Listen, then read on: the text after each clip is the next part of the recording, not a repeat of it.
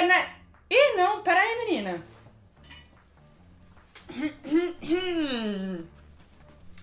Agora sim, devidamente trajada. Chamou, meu anjo?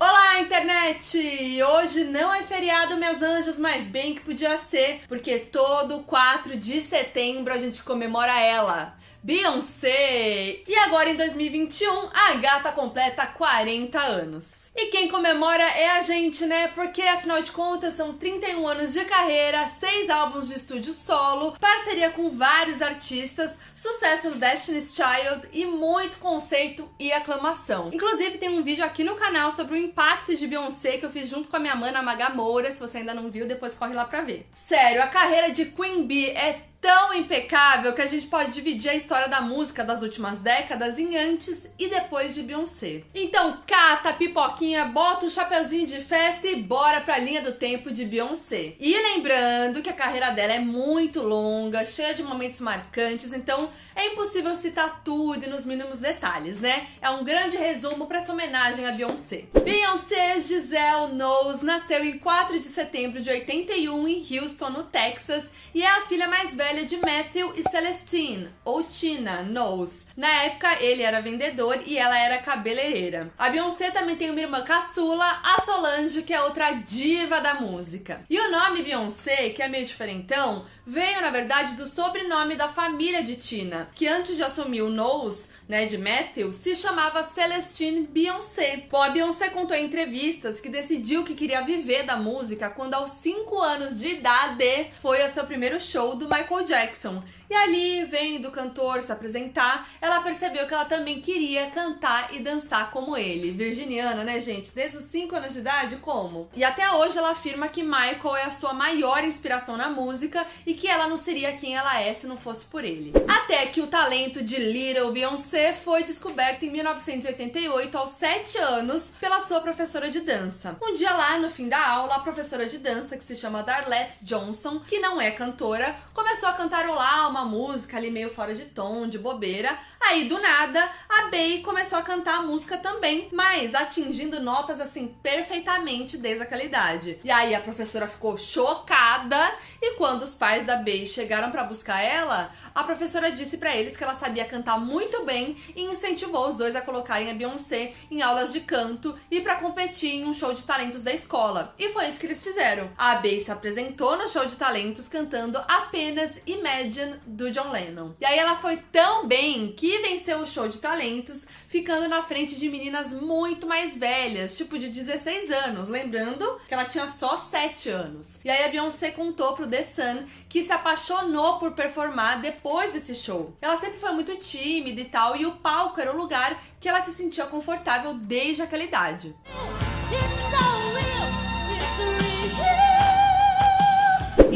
1990, quando eu tinha uns 9 anos, a Beyoncé se juntou à sua melhor amiga, Latavia Robertson, e algumas outras garotas, e formou o girl group Girls Time. Vai vendo. O grupo já começou ali com Matthew Knowles, o pai da Bey, como empresário, já assim, botando o negócio, organizando o rolê. E um tempo depois, a amiga Kelly Rowland também entrou pro grupo. A Kelly tinha se mudado para Houston há pouco tempo ali com a mãe, com que ela sempre teve uma relação bem difícil, e aí ela conheceu a Bey na escola. E aí depois de entrar pro Girls Time, a Kelly foi morar na casa da Beyoncé e foi meio que adotada pela família Knowles. Inclusive, até hoje, ela e a Tina dizem que são mãe e filha. Bom, no começo, o grupo Girls Time tinha uma pegada bem hip hop, as meninas faziam rap, dançavam.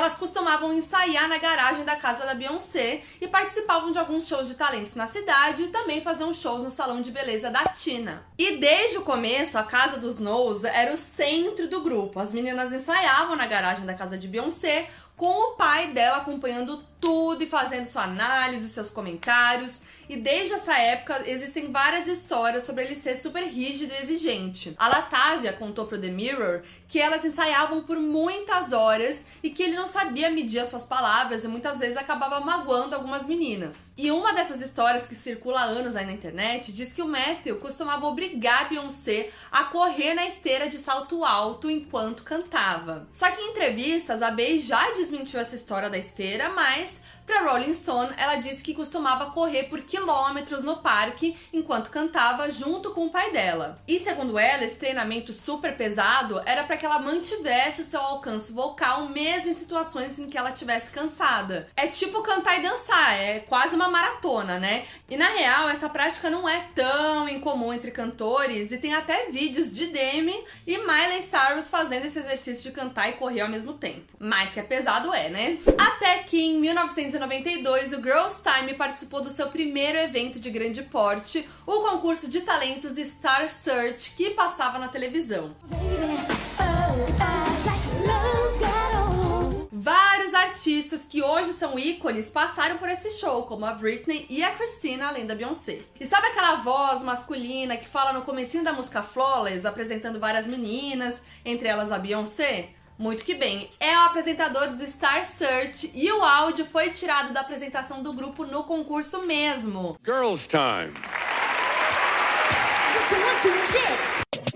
Bom, mas elas não ganharam o concurso e continuaram fazendo seus shows, até que algumas meninas saíram do grupo. E Letoya Luckett entrou no grupo. Então, assim, ela tava em Letoya. Ah, e foi também por volta dessa época aí, quando a Beyoncé tinha uns 12 anos de idade, que ela começou a namorar Linda Locke, que foi o seu primeiro namorado sério, que a gente sabe, né? E o único também, além do Jay-Z. E aí eles ficaram juntos até o início de, dos anos 2000 ali. Bom, em 96 o grupo finalmente decidiu mudar de nome e abandonar o Girls Time. E segundo a Beyoncé, a primeira ideia era apelidar o grupo de Destiny, Destino. E a ideia veio de uma passagem da Bíblia. Mas, como o nome Destiny já estava sendo usado, elas adotaram o Child para ser algo como o renascimento do destino. Estão vendo onde isso vai dar, né, meus anjos? E então chegamos a 1997, o ano em que o Destiny's Child aconteceu. Nesse ano, as quatro meninas assinaram um contrato com a Columbia Records e no ano seguinte, 98,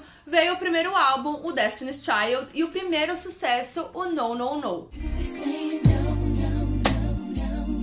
Nessa época, o Destiny's Child não era um grupo muito grande, elas eram conhecidas pela galera do R&B americano, mas ainda não tinham furado total a bolha. Mas não demorou muito para isso rolar não, queridos. Em 99, as meninas lançaram o segundo álbum, The Writings on the Wall, que foi um sucesso absurdo. Esse é o álbum que tem músicas como Bills Bills Bills, Say My Name e Jumping Jumping. É assim, tão atemporal que a música Bills, Bills, Bills é um super viral no TikTok hoje. Deve ter gente que descobriu essa música só hoje por causa do TikTok. Bom, o álbum vendeu milhares de cópias, foi considerado um dos melhores álbuns do ano e as músicas receberam várias indicações no Grammy. E foi assim, com o seu segundo disco, que o Destiny's Child alcançou o sucesso mundial e conquistou o seu lugar como uma das maiores girl bands da época. Mas é aquilo, né? Todo grupo tem polêmicas e não foi diferente com as Destinies. Em dezembro de 99, a Latavia e a Letoya romperam profissionalmente com o Matthew procurando outras pessoas para agenciar elas. E elas afirmaram que ele controlava todo o dinheiro do grupo, não dividia igualmente o lucro entre todas as integrantes e beneficiava apenas a Beyoncé e a Kelly. Já a Bey, que estava no meio disso tudo, disse que a Latavia e a Letoya tinham objetivos e ética de trabalho muito diferentes dela e da Kelly. Gente, elas deviam ter criado uma dupla, né? Latavia e Letoya. o nome tá pronto. Em fevereiro de 2000, antes do lançamento do clipe de Say My Name, veio o bafo, que a Beyoncé deu uma entrevista falando que a Latavia e a Letoya tinham saído do grupo e que o clipe contava apenas com ela, Kelly e duas novas integrantes, a Farrah Franklin e a Michelle Williams. Só que, segundo Latavia e Letoya, elas não tinham saído do grupo. Elas disseram que foram demitidas e só ficaram sabendo que estavam fora quando viram um clipe de Say My Name na TV com duas cantoras que não eram elas. O choque. E aí as duas processaram o Matthew Knowles e o Destiny's Child, mas algum tempo depois todas as partes chegaram a um acordo. Também por volta de 2000, quando a Bey tinha uns 18 anos, ela conheceu o Jay-Z, mas eles passaram mais de um ano sendo apenas bons amigos. Então, cerca de seis meses depois, foi a vez da Farrah Franklin deixar o grupo. Segundo a MTV, o grupo pediu para Farrah sair depois de ela não aparecer em alguns eventos e shows. Já a Farrah disse que saiu porque ela não podia opinar sobre nada no grupo. Com isso, Destiny's Child chegou à sua formação mais famosa: Beyoncé, Kelly e Michelle. O furdúncio rolando e elas lá no topo, né? Aí é isso, a saída das integrantes e toda essa polêmica até que foi boa comercialmente ali pro Destiny's Child, mas foi péssima para a saúde mental da Beyoncé, principalmente porque alguns veículos e parte do público culpavam a Bey pela saída da Latava, da Letoya e da Farah. Nessa época, a Bey já estava se destacando e tinham várias especulações sobre ela querer deixar o Destiny e seguir em carreira solo. E em meio a tudo isso, a Bey ainda terminou com o Lindell, o seu namorado na adolescência. E em 2006, a Beyoncé contou para Parade Magazine que na época das polêmicas e do término, ela teve depressão e passava dias trancada dentro do quarto sem comer. Ela contou que ficou muito assustada e se sentiu atacada pela mídia com toda a atenção, tinha medo da falta de privacidade e muita dificuldade em confiar nas pessoas. Isso é uma coisa que acontece muito e vocês veem quando eu trago os vídeos aqui sobre toda essa super exposição dos famosos, né? Então, em maio de 2001, veio outro marco do Destiny's Child, o álbum Survivor. Aí, com o Survivor, elas se consolidaram de vez como uma das maiores girl bands da história. Além da música título, Survivor também tem hinos como Bootylicious e Independent Women Part 1 que faz parte da trilha sonora de As Panteras. E olha só, o nome do álbum, da música e o conceito do clipe de Survivor foram inspirados numa piada que comparava o Destiny's Child com o reality Survivor, que é tipo no limite gringo. Ou seja, né, que quem não aguenta sai do grupo e quem ficava era uma sobrevivente, né? Tudo a ver com aquelas polêmicas com a Latavia, a Latoya e a Farrah e o pai da Beyoncé. E aí no Survivor a Beyoncé começou a despontar ainda mais no grupo. Ela passou a assumir mais o controle criativo, assinando a composição e a produção da maioria das músicas. Em dezembro de 2001, o Destiny's Child lançou o álbum de Natal Eight Days of Christmas e confirmaram que fariam um hiato para focar em projeto solo. Para MTV, a Beyoncé afirmou que a ideia não era acabar com o grupo e sim lançar projetos individuais para formar uma fanbase ainda mais forte pro Destiny's, tá? Sei. E antes de sair de vez em carreira solo, a B foi pro cinema e o primeiro filme que ela estreou foi em 2001, que era o filme Carmen, a hip ropeira. Foi também em 2001 que ela começou a namorar com o Jay-Z. Os dois sempre foram super discretos em relação ao namoro, então a gente não sabe muito exatamente como tudo começou. Outro comentário que rola muito na internet há muitos anos é sobre como a Bey era líder do Destiny's Child e não deixava a Michelle nem a Kelly cantarem. Mas vocês sabiam que a Beyoncé foi a última das três a lançar um projeto solo e adiou em um ano o seu primeiro álbum para não atrapalhar o sucesso sucesso da Kelly? Muito que bem, em 2002 a Michelle lançou o álbum gospel Heart to Yours e a Kelly lançou o Simply Deep. Só que a Kelly também fez um feat com Nelly na música Dilema, que foi assim um hit absurdo. Aí, para não competir com o álbum e a música de sucesso da Kelly, a Bey decidiu reagendar o lançamento do seu primeiro álbum, segundo a MTV. Ela também foi esperta, né? Porque tava muito sucesso, talvez desse uma abafada ali no lançamento dela, né? Então ela segurou o lançamento. Então, em 2002, a Beyoncé focou mesmo na carreira de atriz. Ela participou de Austin Powers em O Homem do Membro de Ouro, um filme que também contou com a participação da Britney Spears, inclusive, e gravou Resistindo às Tentações, que foi lançado em 2003. E não foi só isso. Em 2002 saiu o primeiro feat entre Beyoncé e Jay-Z na música Bonnie and Clyde. A partir daí começaram a surgir as primeiras especulações sobre os dois estarem juntos. E no ano seguinte, o álbum solo finalmente veio. Em junho de 2003, a Beyoncé lançou Dangerously in Love, que recebeu várias críticas positivas, foi um sucesso de venda, conquistou número 1 um nas paradas e levou o Grammy de melhor álbum R&B em 2003. Inclusive, em 2003, a Bey levou 5 Grammys, empatou com Alicia Keys, Lauren Hill e Nora Jones como a mulher mais premiada em uma edição na premiação na época. Sem contar que teve Crazy in Love, que foi um marco, né?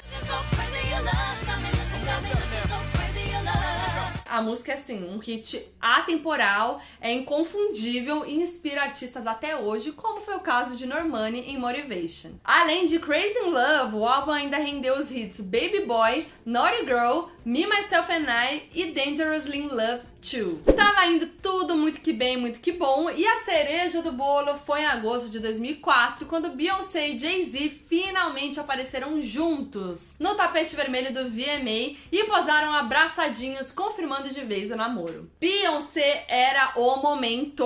O sucesso do álbum fez com que ela se tornasse de vez uma artista pop conhecida mundialmente, né? As suas músicas tocavam em todo lugar, ela aparecia na TV o tempo todo e tava em comerciais de várias marcas diferentes. Teve inclusive aquele comercial icônico da Pepsi, em que a Beyoncé, a Pink e a Britney Spears cantam We Will Rock You vestidas de gladiadoras. É aquele ditado, né? Só quem viveu sabe. E aí, por causa do sucesso, a Bey foi se tornando cada vez maior do que o próprio Destiny's Child. Quem lembra do Destiny's Child? Porque apesar dela dizer que o grupo ia voltar, o público já tava certo aquela altura ali que o hiato ia ser definitivo, né? Aquela coisa, eles vão enrolando a gente, mas a gente fica aqui de olho, aham. Uhum. Hiato, né, queridos? Mas, meus anjos, quando Beyoncé promete, ela cumpre. A virginiana não dá ponto sem nó. Quando os fãs e a mídia já estavam certos de que o Destiny's Child tinha acabado, elas fizeram o comeback com o álbum Destiny Fulfilled, em novembro de 2004, que conta com os hits Soldier e Lose My Breath.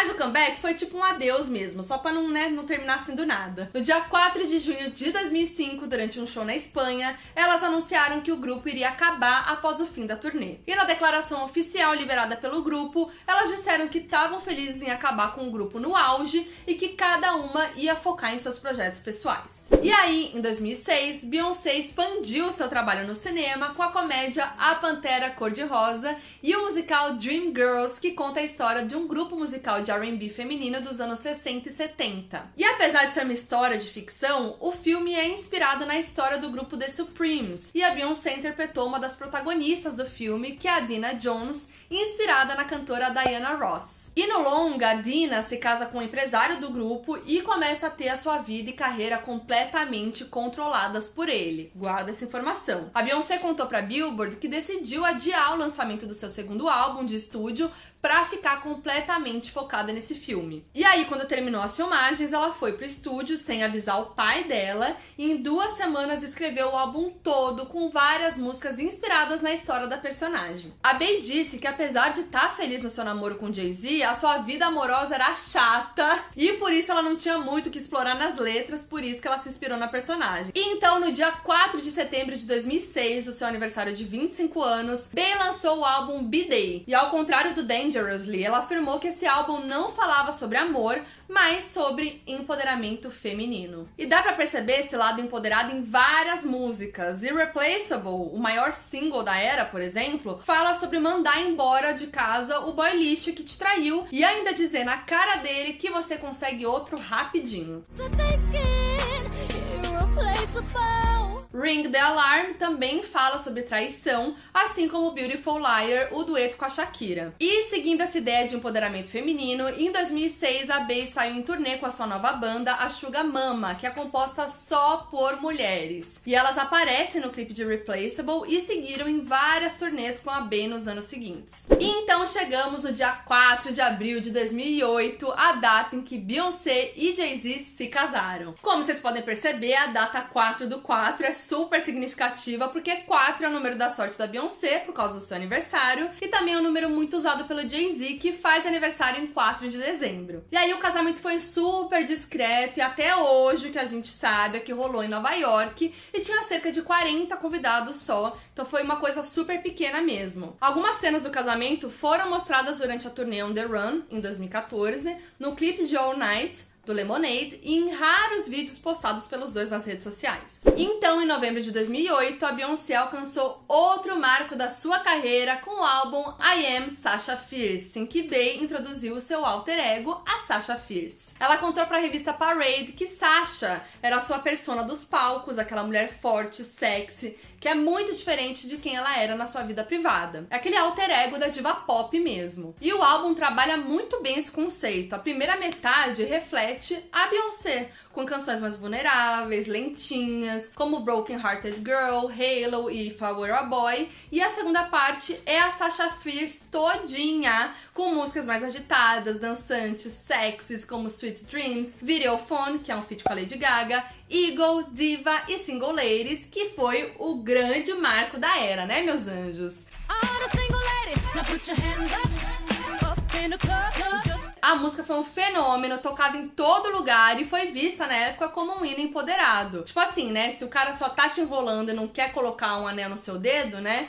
Então, você tem que curtir solteira com as suas amigas mesmo. E o clipe também foi icônico e rendeu várias paródias, né, de Glee, no Saturday Night Live feito pelo Justin Timberlake, do Joey Jonas, até o Obama dizia que amava a música. E aqui no Brasil teve o icônico vídeo do VDG Vida de Garoto dançando. Mais uma vez eu aqui parafraseando o poeta.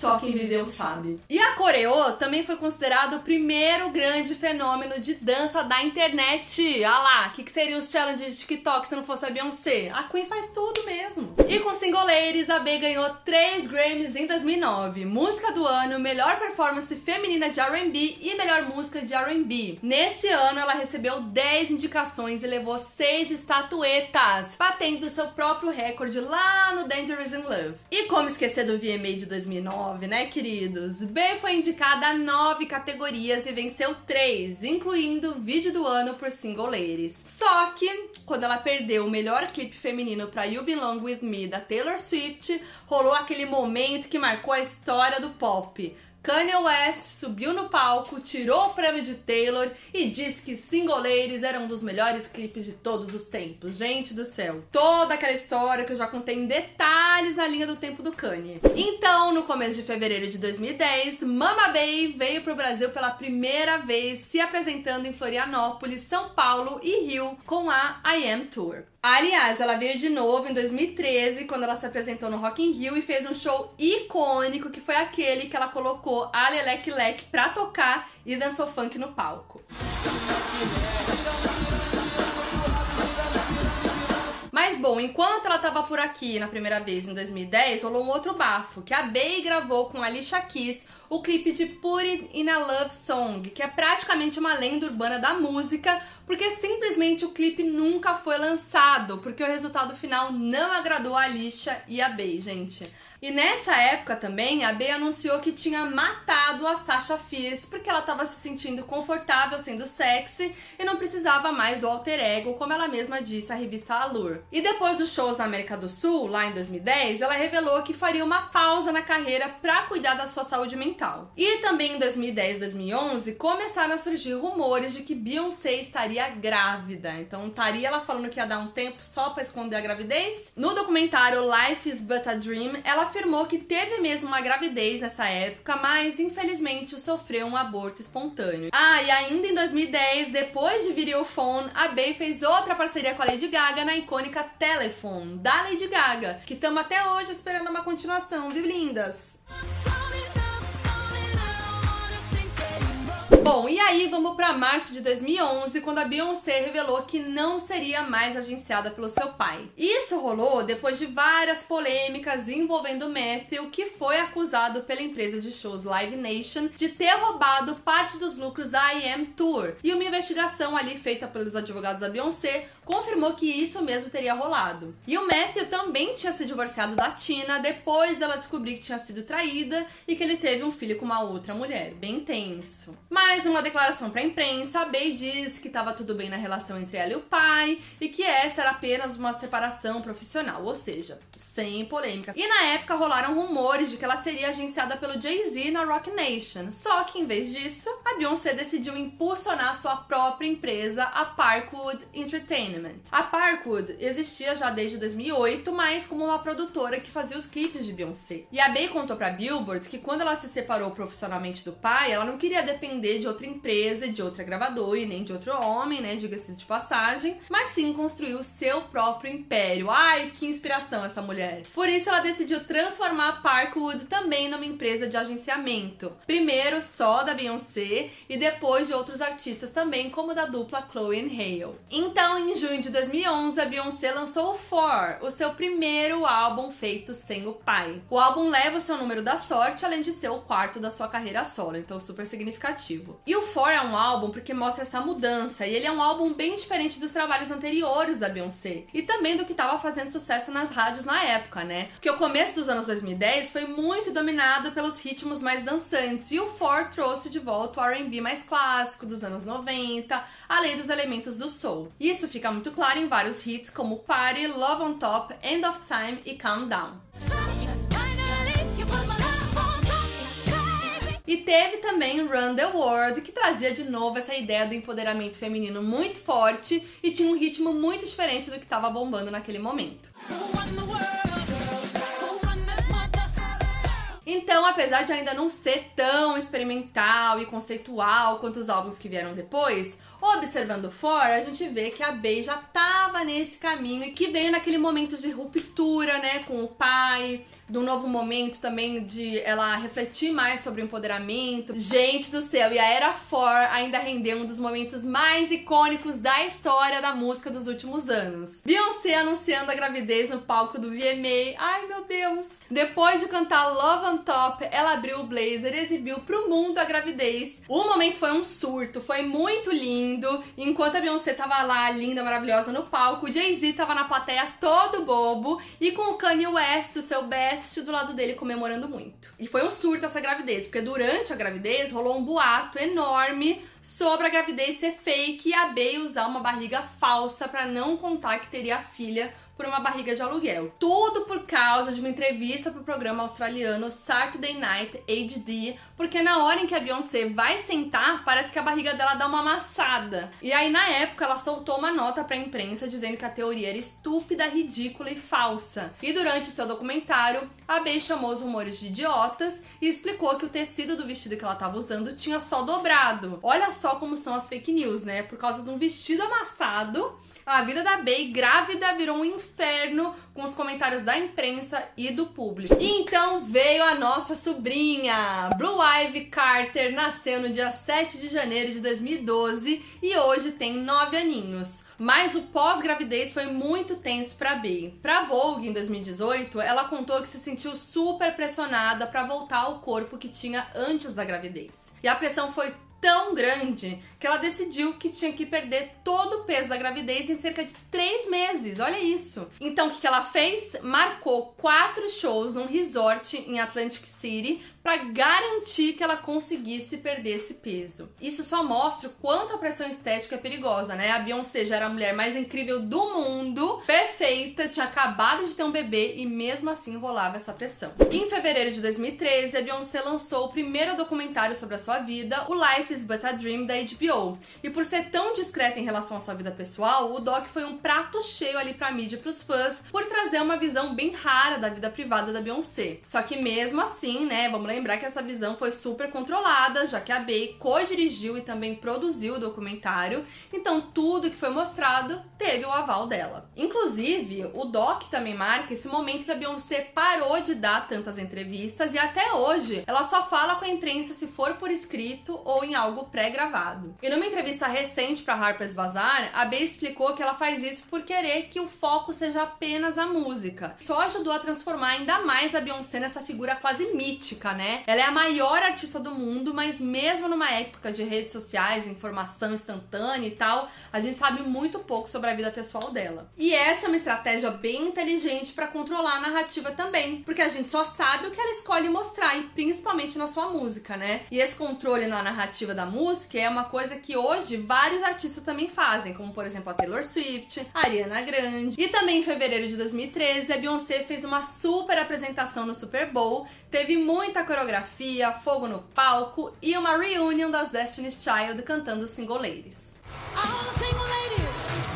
E finalmente chegamos em 13 de dezembro de 2013, o dia em que Beyoncé mudou a história da música dos últimos anos. Esse foi o dia em que ela lançou o álbum Beyoncé. O Beyoncé foi lançado no dia 13 de surpresa, sem nenhum aviso, sem divulgação e de início só no iTunes. E o álbum só podia ser comprado inteiro, ou seja, você não podia entrar no iTunes e comprar só uma música. Você tinha que comprar o trabalho completo. E aí, quando você comprava o álbum no iTunes, meu anjo, você também tinha acesso aos clipes do Beyoncé, porque esse foi um álbum visual e cada uma das 14 faixas ganharam um clipe. Hoje a gente acha isso super comum, né? Mas lançar um álbum sem divulgação e com todas essas restrições podia ser um tiro no pé ali naquela época para muitos artistas, né? Mas não pra Beyoncé, porque ficou todo mundo maluco. O álbum vendeu 800 mil cópias apenas no fim de semana de lançamento e entrou pro Guinness como o álbum que mais vendeu cópias em menos tempo no iTunes na época. Só que o Beyoncé foi um marco não apenas pelo seu sucesso comercial, né? Mas porque ele realmente revolucionou a indústria da música. Em 2013 era impensável qualquer artista lançar um álbum sem divulgação. E existia essa ideia de que o artista precisava do apoio das rádios, da mídia, da gravadora, de tudo. E a Bey provou que ela não precisava. E depois do lançamento do álbum, ela soltou uma nota dizendo: "Existem muitas coisas que ficam entre a música, o artista e os fãs", se referindo, né, a mídia e a indústria musical. Ou seja, ela fez tudo isso porque ela queria que a relação fosse direta, somente entre ela e os fãs. E com o álbum, a Bey também popularizou a ideia dos álbuns visuais. Ela contou no mini doc que ela lançou no YouTube que ela fez isso porque ela queria criar uma experiência imersiva, assim como Michael Jackson tinha feito lá atrás no Thriller. E segundo o diretor criativo Ted Torso, o conceito dos clipes era abraçar a imperfeição. Por isso a gente vê, por exemplo, a Beyoncé destruindo os troféus no clipe de Pretty Hurts. E a sonoridade do álbum também é mais sombria e diferente de tudo que a Beyoncé já fez. O R&B é mais experimental e nenhuma das músicas é aquele hitzão comercial clássico. E teve um outro marco, apesar de já ter falado muito sobre poder feminino antes, foi com esse álbum que a Beyoncé deu o nome aos bois. Ela é uma feminista e não tem medo de usar essa palavra. Em Flawless, a Bey incluiu um trecho do discurso da escritora e feminista nigeriana Chimamanda Adichie sobre feminismo, feminist. A person who believes in the social, political and economic. Em 2014 se apresentou no VMA com a palavra feminist escrita grandona no telão. Gente, estamos falando de 2014, outros tempos, é perto, faz pouco tempo teoricamente, mas muita coisa mudou em relação a esse assunto, né? E o Beyoncé também é o seu álbum mais explícito, onde ela fala mais sobre sexo. E no mini doc do álbum, a Bey disse que trouxe esses temas para mostrar para as mulheres que mesmo depois de serem mães, elas ainda podem ser sexys. E apesar de discreta em relação à sua vida pessoal, o casamento de Beyoncé e Jay-Z se tornou pauta em maio de 2014 por causa daquela polêmica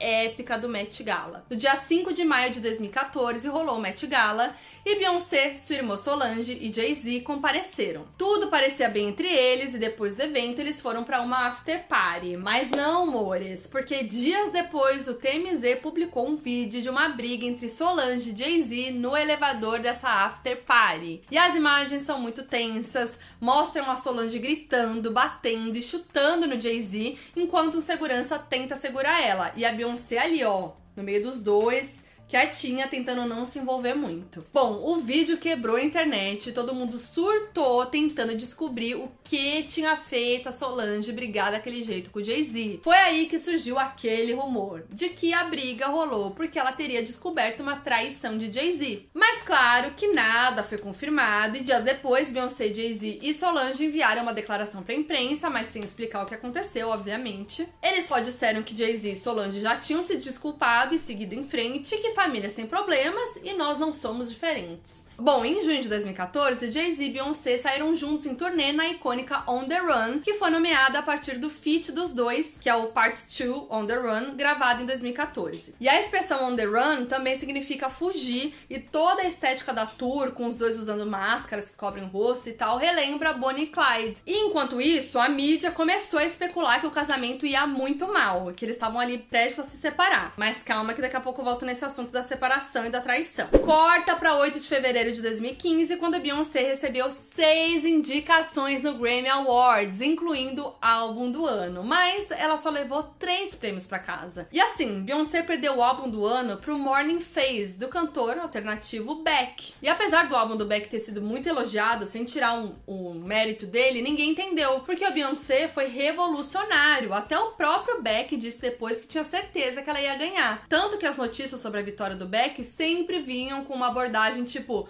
Beyoncé perdeu o álbum do ano pro Beck. E na hora que o Beck subiu no palco, o Kanye West subiu junto para fazer um momento I'ma let you finish, mas depois desistiu. E aí na hora todo mundo achou que era só uma zoeirinha ali, mas depois do Grammy o Kanye disse que o Beck realmente deveria ter dado o seu prêmio para Beyoncé. E, e realmente é inacreditável, gente. O fato do Beyoncé não ter ganhado, mesmo sendo um álbum revolucionário, só mostra como a academia tem um viés racista. Mesmo fazendo um trabalho pop, a Beyoncé é colocada em categorias R&B quase como um prêmio de consolação ali para não ganhar os prêmios principais da noite. E é uma coisa que rola até hoje, né? Quem aí não lembra da polêmica com The Weeknd. Já falei muito sobre esse assunto do Grammy aqui no canal. E aí, quando a gente achou que a Beyoncé não poderia ser mais icônica, veio Formation.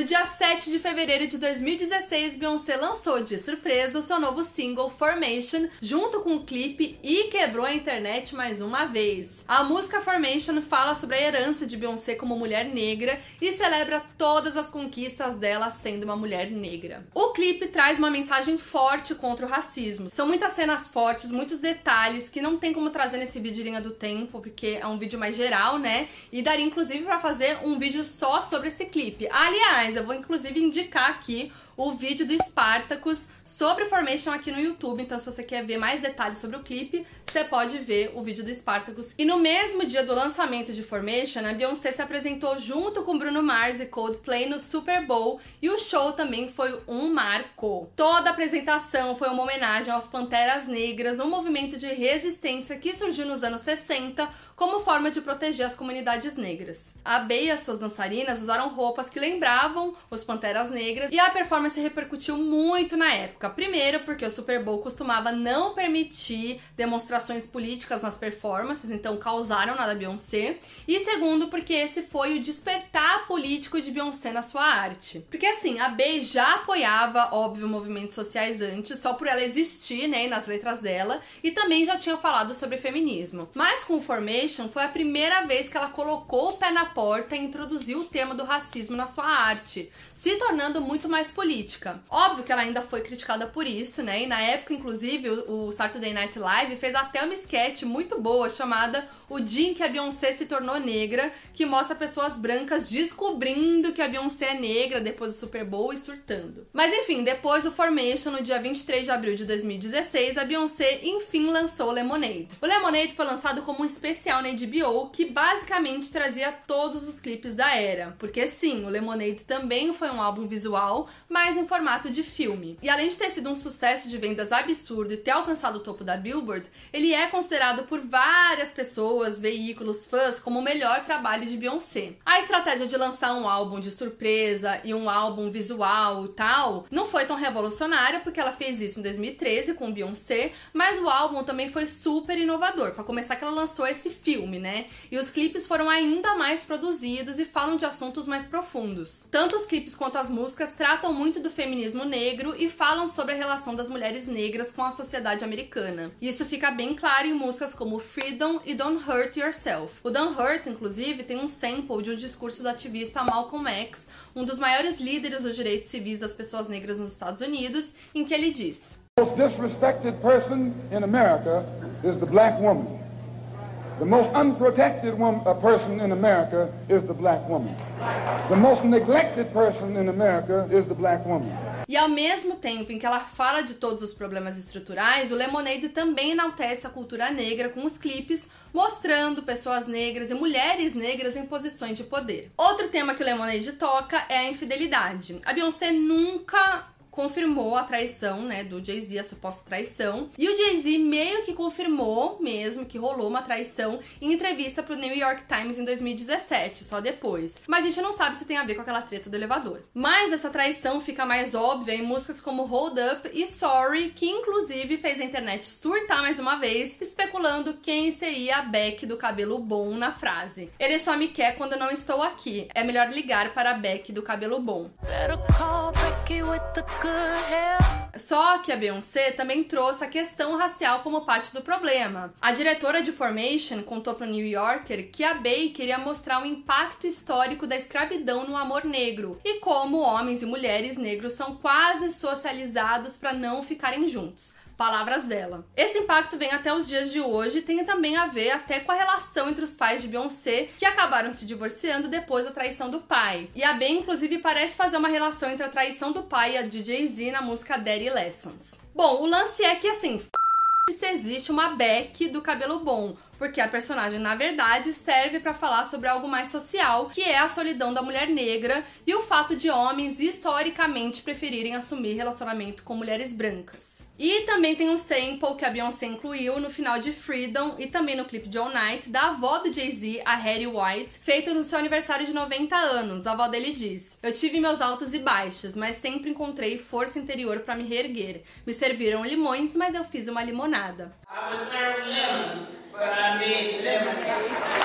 Ou seja, o Lemonade, como um todo, fala sobre as dificuldades da vida e o que Beyoncé fez a partir delas. E no dia 1 de fevereiro rolou uma novidade. A Beyoncé anunciou que estava grávida de gêmeos. O anúncio veio com aquela foto linda em que ela aparece mostrando a barriga na frente de um mural de flores. A foto teve mais de 6,3 milhões de likes em menos de 8 horas, batendo recorde de foto mais curtida no Instagram na época. Quando anunciou a gravidez, a Beyoncé estava confirmada no Festival Coachella em 2017, mas precisou adiar a apresentação por causa da gravidez, sendo substituída pela Lady Gaga. E em fevereiro, mesmo com a obra de arte que foi o Lemonade, a Beyoncé perdeu de novo o Grammy de álbum do ano. Sim, a Beyoncé foi indicada a nove categorias, incluindo as principais, álbum do ano e música e gravação do ano por Formation, mas ela perdeu quase tudo. Ela levou apenas os prêmios de melhor álbum urbano contemporâneo e melhor clipe por Formation. A derrota mais uma vez foi muito chocante, né, para todo mundo. E quem venceu o álbum do ano foi a Adele com o 25. E apesar dela agradecer a academia e tal, ela disse no palco que não poderia aceitar o prêmio porque ele deveria ser da Beyoncé. The Lemonade album was just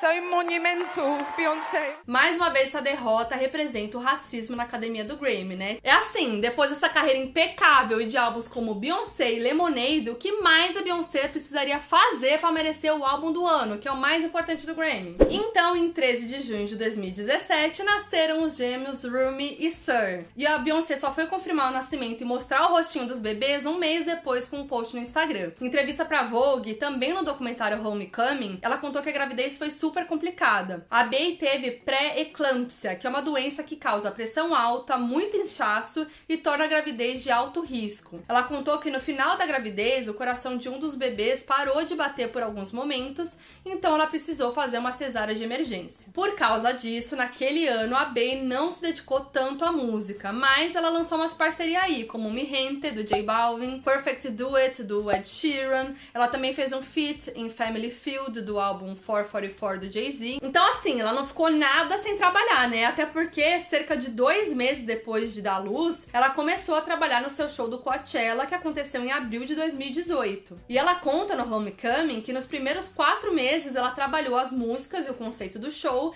e depois, no começo de 2018, vieram os ensaios de dança e todo o resto. E isso foi extremamente desafiador, né? A Beyoncé tinha tido gêmeos há seis meses, feito uma cesárea, seu corpo ainda estava se recuperando, com os órgãos voltando ao lugar, ela estava no início de uma maternidade, ela sentia muita dor, dificuldade para voltar pro condicionamento físico que tinha antes de ter os filhos, e também pro corpo de antes, né? Aquela pressão estética, de novo, mais uma vez. E apesar da dificuldade, a Bey conseguiu fazer os shows de comeback no Coachella que foram históricos. Começar, Beyoncé se tornou a primeira mulher negra a ser headliner no Coachella, sendo que o festival existe desde 1999. E a Bey disse no documentário que para ela era importante que as pessoas negras se vissem representadas nesse show e que sentissem que estavam no palco junto com ela. Então o que ela fez? Prestou homenagem às bandas marciais de faculdades historicamente negras dos Estados Unidos e vários dos dançarinos e músicos vieram desse universo de verdade. Todos os presentes no palco com Beyoncé eram pessoas negras e com corpos diversos. O show também teve a participação do Jay-Z, da Solange e um comeback do Destiny's Child. Foi muito histórico e eu sinceramente acho que ninguém fez um show à altura na história recente do pop. Esse show, inclusive, né, todo o Homecoming, tá na Netflix e eu sempre revejo. Em junho de 2018, durante a turnê On The Run 2, Beyoncé e Jay-Z lançaram outro álbum de surpresa, o Everything Is Love, que eles fizeram juntos sob o nome The Carters. Esse álbum celebra o amor dos dois e foi o fechamento da trilogia do relacionamento deles, que conta com Lemonade e o 444. Junto com o álbum, os Carters lançaram um clipe de Ape Shit, que é mais um dos clipes que entraram para a história. Have you ever seen a crowd going ape shit? Ele foi todo gravado no Museu do Louvre, na França, em Paris, e traz Beyoncé, Jay-Z e seus dançarinos dançando na frente de obras de arte como a Mona Lisa. E é super poderoso, é uma mensagem muito forte, porque o Louvre é o museu mais famoso do Ocidente e grande parte das suas obras são feitas por artistas brancos e mostrando pessoas brancas. E o que não foi feito por gente branca e europeia foi tirado do seu país de origem e colocado no museu. Um exemplo clássico disso é a coleção do Antigo Egito, que o Louvre se apropriou, tirou do Egito e exibiu no museu na França. Então, o clipe é uma crítica a todo esse eurocentrismo e o racismo estrutural que ajudou a construir o que hoje em dia é considerado belo pela nossa sociedade e que é digno de ser uma obra de arte. O clipe quer questionar porque só essas pessoas brancas são vistas nessas posições de poder. Sem contar que ver a Beyoncé e o Jay-Z, os dançarinos no Louvre, em primeiro plano, com as obras de arte, né, só como parte do cenário, é muito poderoso. Em abril de 2019, a Beyoncé também investiu no seu lado empresária e anunciou a parceria entre a Adidas e a sua marca de roupas, a Ivy Park. A Ivy Park já existia desde 2006 como uma parceria com a loja Topshop, mas foi com a Adidas que ela virou realmente uma marca famosa e olha eu aqui, de bem modas. Ai, meu Deus. Em julho de 2019, Beyoncé voltou pro cinema dublando a Nala no live action de O Rei Leão. Outro marco. Além de dublar a Nala, a Bey também contribuiu na trilha sonora. Durante o filme, ela cantou duas músicas, Can You Feel the Love Tonight e a inédita Spirit. All a Bey também foi curadora e produtora do álbum The Gift, com músicas de vários artistas africanos ou descendentes de africanos, que celebra a cultura do continente, como se o universo do filme tivesse ali se expandindo. O álbum ainda conta com Kendrick Lamar, Childish Gambino, Jay-Z e até a Blue Ivy. E aí veio 2020 junto com ele a pandemia. E é claro que a Beyoncé mais uma vez usaria o seu poder em prol da comunidade, né? No dia 19 de junho de 2020, data em que os americanos comemoram o fim da escravidão, a Ben lançou de surpresa o single Black Parade. A música celebra a cultura e a herança de Beyoncé e o lucro foi todo doado a um fundo criado por ela na pandemia para ajudar pequenas empresas comandadas por pessoas negras. No seu site, a Beyoncé escreveu uma frase super forte que dizia: Ser negro é o nosso ativismo, excelência negra é a nossa forma de protesto e felicidade negra é o nosso direito. E no mês seguinte, em julho, a Bey lançou o filme Black King pelo Disney Plus, que foi todo feito a partir do álbum The Gift do Rei Leão e também fala muito sobre ancestralidade. Gente, o filme é uma obra de arte e conta a história de um príncipe africano que passa passa por uma grande jornada para se conectar aos seus ancestrais e retornar mais forte ao seu reino. A Ben interpreta uma figura divina que em vários momentos diz coisas como: "Seja maior do que a imagem que eles nos fizeram ver". E os lançamentos foram muito impactantes porque rolaram na época dos protestos do Black Lives Matter em 2020, após a morte de George Floyd, Breonna Taylor e tantos outros. E no comecinho desse ano, em março de 2021, a Beyoncé se tornou recordista do Grammy. Sim, ela estava concorrendo em nove categorias e acabou levando quatro. Melhor performance R&B por Black Parade, melhor performance música de rap por Savage, a parceria com a Megan Thee Stallion, e melhor clipe por Brown Skin Girl. Ela perdeu de novo as categorias principais? Perdeu. Mas com esses troféus, a Bey somou 28 gramofones e se tornou a mulher com mais Grammys da história. E ela tá empatada com Quincy Jones como a segunda pessoa com mais estatuetas da história. Agora imagina se a gente contasse os Grammys que ela deveria ter ganho, mas perdeu?